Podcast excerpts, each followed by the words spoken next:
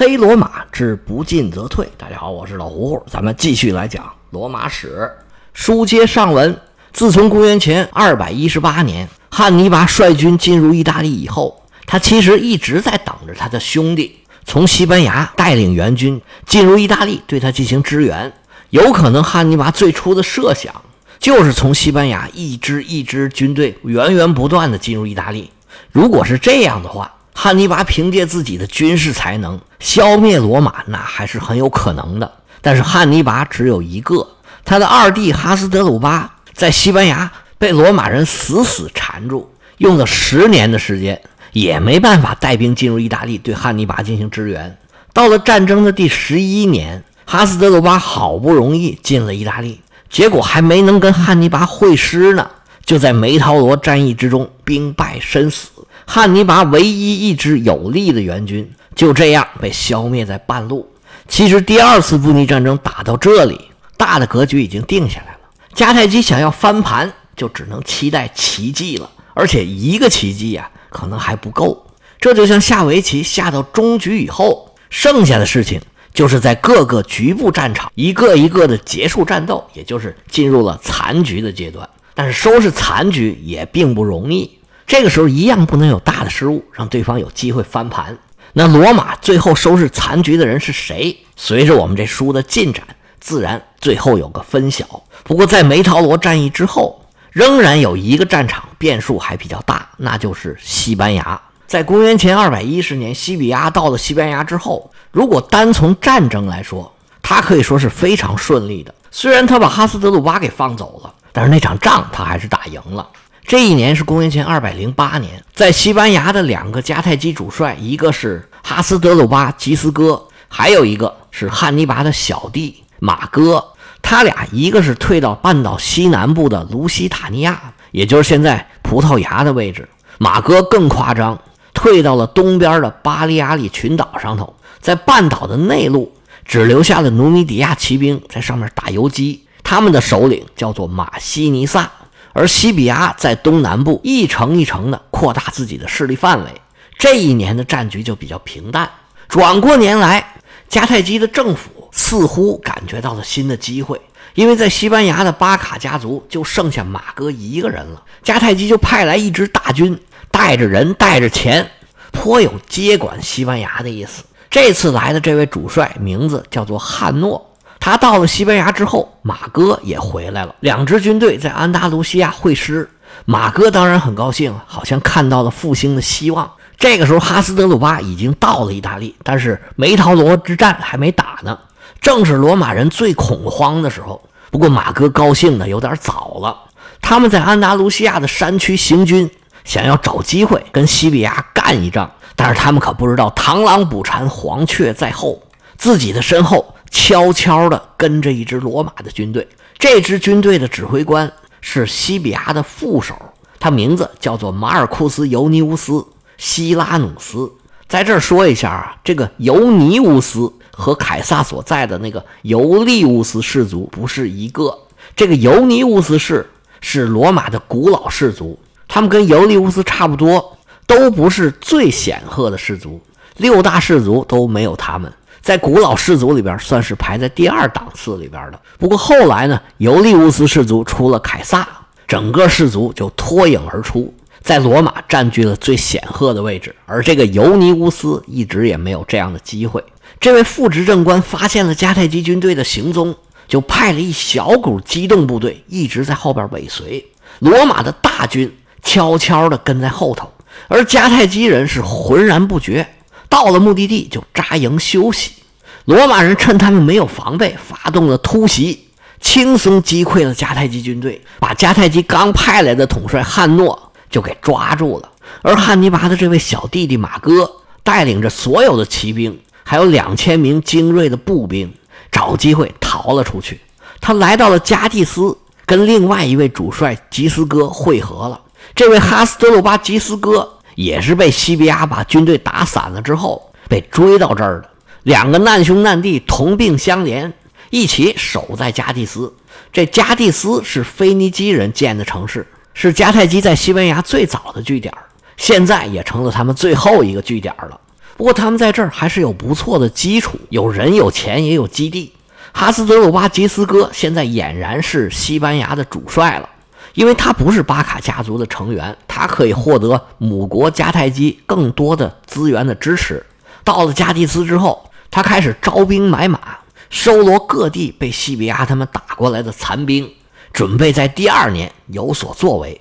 他们到了加的斯不久，就收到了意大利的消息。在梅陶罗之战里头，哈斯德鲁巴的整支军队被消灭，自己也战死了。而汉尼拔守在意大利南部，自顾不暇。其实这个时候，迦太基想要跟罗马对抗，唯有西班牙还有这么一点机会。在公元前二百零六年的春天，吉斯哥将军的手下已经聚集了一支七万人的大军，他还有四千骑兵，还有三十二头大象。有了这样的实力。他自然想去跟西比亚一决高下。迦太基人带着这么一支大军北上，来到了一个叫做伊利帕的城镇旁边，坐镇高地，背靠一片平原，向西比亚释放了想要决战的信号。他们所在的这个伊利帕，在加蒂斯差不多算是正北边吧，在安达鲁西亚的西北，塞维利亚以北大概三十公里左右吧，离葡萄牙已经不远了。西比亚得知这个消息，心里边暗自高兴。他这个时候也正有和对方决战的念头。他现在吃亏在军队的人数上面。现在西比亚的手下有两个标准的罗马军团，还有两个标准的同盟军团。一般一个执政官就带这么多人。另外，他还在本地招募了一个跟他原来这个人数一样的本地人的军团。这些军队归了包堆，一块儿一算，大概是四万五千人，还有三千骑兵。这个时候已经是公元前二百零六年了，这是他在西班牙的第五年。西比亚本来就是一个特别自信的人，这几年他在西班牙的屡屡获胜，更是给自己的自信增添了很多的砝码。而且呀，关于他有神明保佑这件事儿，在罗马各处传的是神乎其神。没准他自己都已经开始相信了。西比亚本来就是一个特别有想法的人，年轻人思维非常活跃，而在西班牙，他就是一把手，自己说了算，正是可以大展拳脚的地方。这几年以来，他练兵上面是大有心得。罗马的军队在他手下，日常的训练结合实战，已经形成了一套非常机动灵活，比原来罗马的三线战术更有杀伤力的战术体系。而且他手下的军团就一直是听他的训练，对于各种队形、各种变化都是烂熟于心。这种将帅之间、官兵之间都互相非常信任、互相都尊重、互相瞧得起的状况，其实是很难得的。西比亚之所以在军队的人数远远少于对方的情况下，他敢于跟对方会战，其实就是基于这种自信。所谓“兵不在多而在精，将不在勇而在谋”。隔壁就有很好的例子，罗马的军队比汉尼拔多多了，但是屡屡都败在了汉尼拔的手上。所以在战争里头，军队的人数真的并不是越多越好，有的时候是越多越乱。而且罗马人很大程度上真的是要谢谢汉尼拔，罗马人从汉尼拔身上学了好多好多的东西。跟汉尼拔的这种对抗，可以说让罗马军团的战斗力上了一个档次。从某种意义上来说，日后横行天下的罗马军团，都可以说是汉尼拔给练出来的。而一些小伎俩、小招数，马上就会应用到实战里头去。待会儿我们就能看到了。迦太基人先到了战场，几天之后，西比亚也来了。西比亚往对面一看，嗯，迦太基人这次啊是玩真的了。哈斯德鲁巴坐镇中军，马哥和马西尼萨都在阵中准备迎敌。西比亚巡视了当地的地形，在一个小山包后头埋伏了一支罗马骑兵。双方第一次接战，首先就是骑兵冲锋，打到一半的时候，这支埋伏的罗马骑兵突然从侧翼杀出来，打了对手一个措手不及。迦太基军队一下子就被冲乱了，只好收兵回营。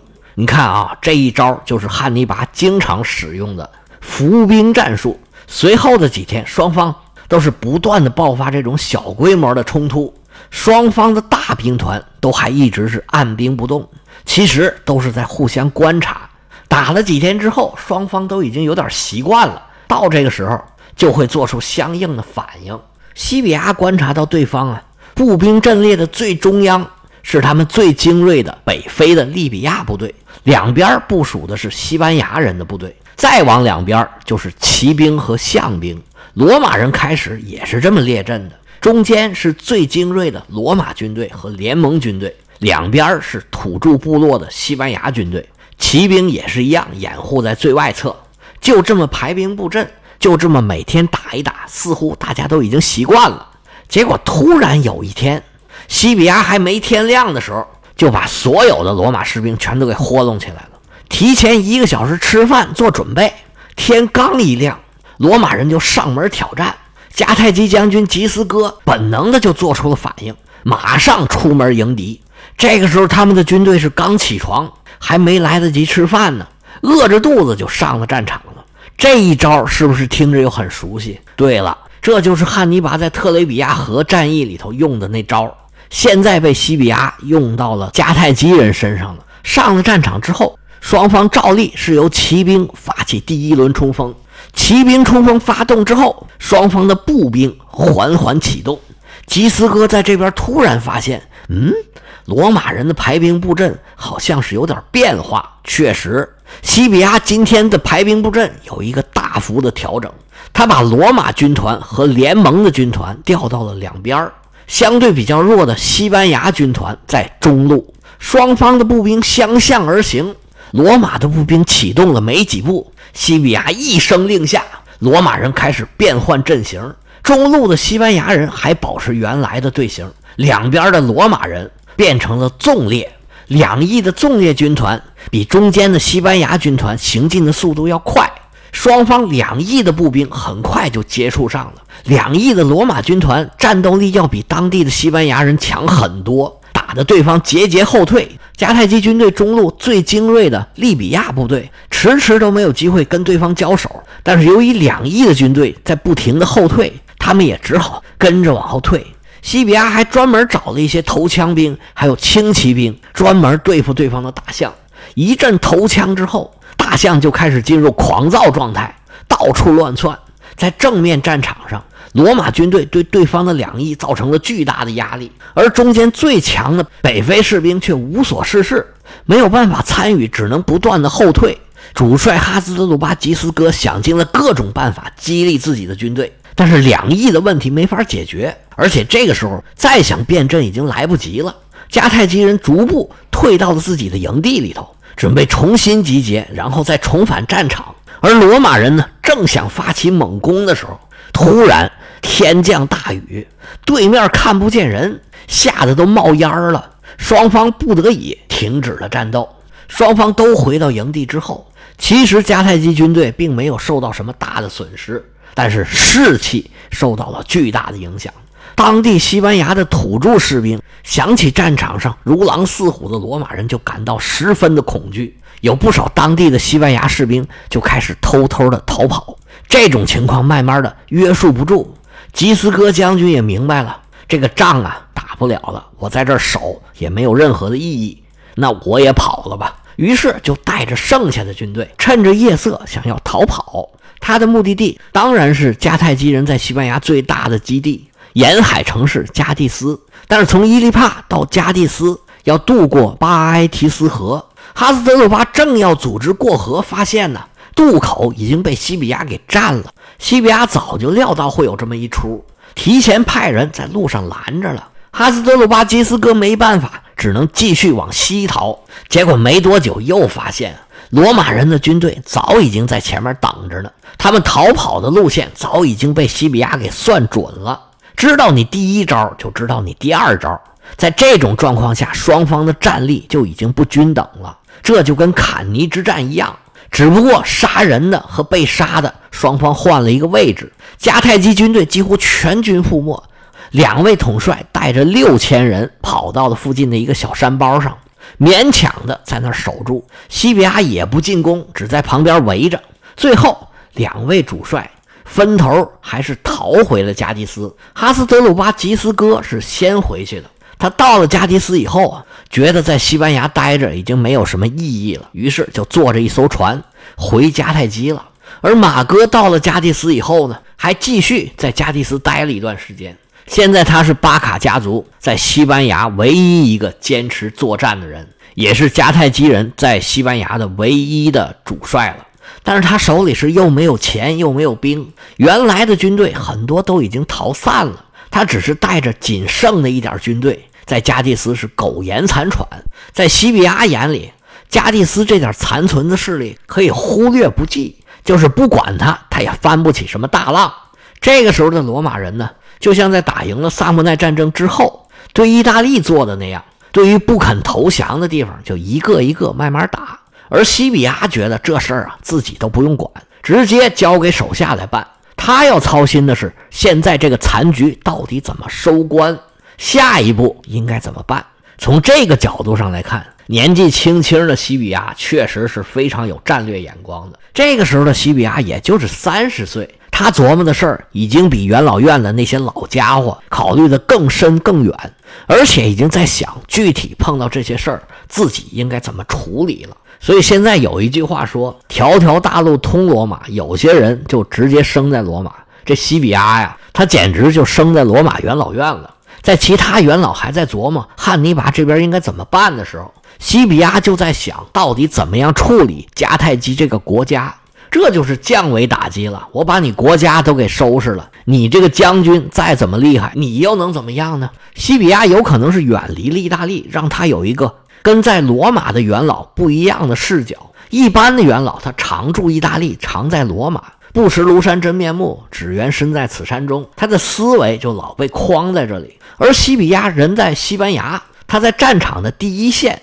在这儿既能接触到西班牙人，也能接触到迦太基人，甚至能接触到很多北非的努米底亚人，所以他站得更远，就拥有了一个更宏观的视角。从这个时候开始，大西比亚他就觉得要解决汉尼拔的问题，必须出兵远征非洲，把迦太基打败。汉尼拔的问题自然是迎刃而解。其实这也是罗马人最早的思路。在第一次布匿战争的时候，罗马的执政官雷古鲁斯就曾经出兵到迦太基，结果兵败身死，还遭受了很大的侮辱。而到了西比亚这儿呢，因为他有了很多实践的经验，他不光知道应该怎么办，而且他这个时候就开始考虑具体怎么样操作这件事儿。西比亚这个时候啊，打的就是迦太基的主意。他在西班牙这么多年，有一支北非人的力量给他留下了很深的印象。那就是北非的游牧民族努米底亚人。他有一次还抓到了一个年轻的努米底亚战俘，并且把他还给了他叔叔。而他的叔叔在后文书里面会反复的出现，他的名字叫做马西尼萨，是努米底亚的一个国王。说是国王啊，应该是有点高抬了。努米底亚人当时应该处于从部落向王国过渡的这么一个阶段。比起国王呢，他们更像是部落的酋长，而他们这些所谓的王国，某种意义上来说呀，算是迦太基的属国，所以他贵为国王，还是得跟迦太基军队出来打仗，而且他的地位是低于迦太基的将领的，在战争里头，他明显是处于从属地位，要听迦太基主帅的指挥的。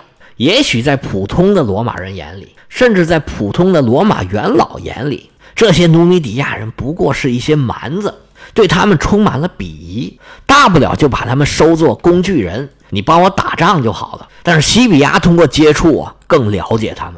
他觉得，如果想要打败迦太基，能有努米底亚人的帮助，那必将是事半功倍。那既然西班牙的事儿办得差不多了，下一步就要考虑非洲的问题了。那这事儿应该怎么办呢？西比亚说：“那我呀。”亲自来一趟非洲探险。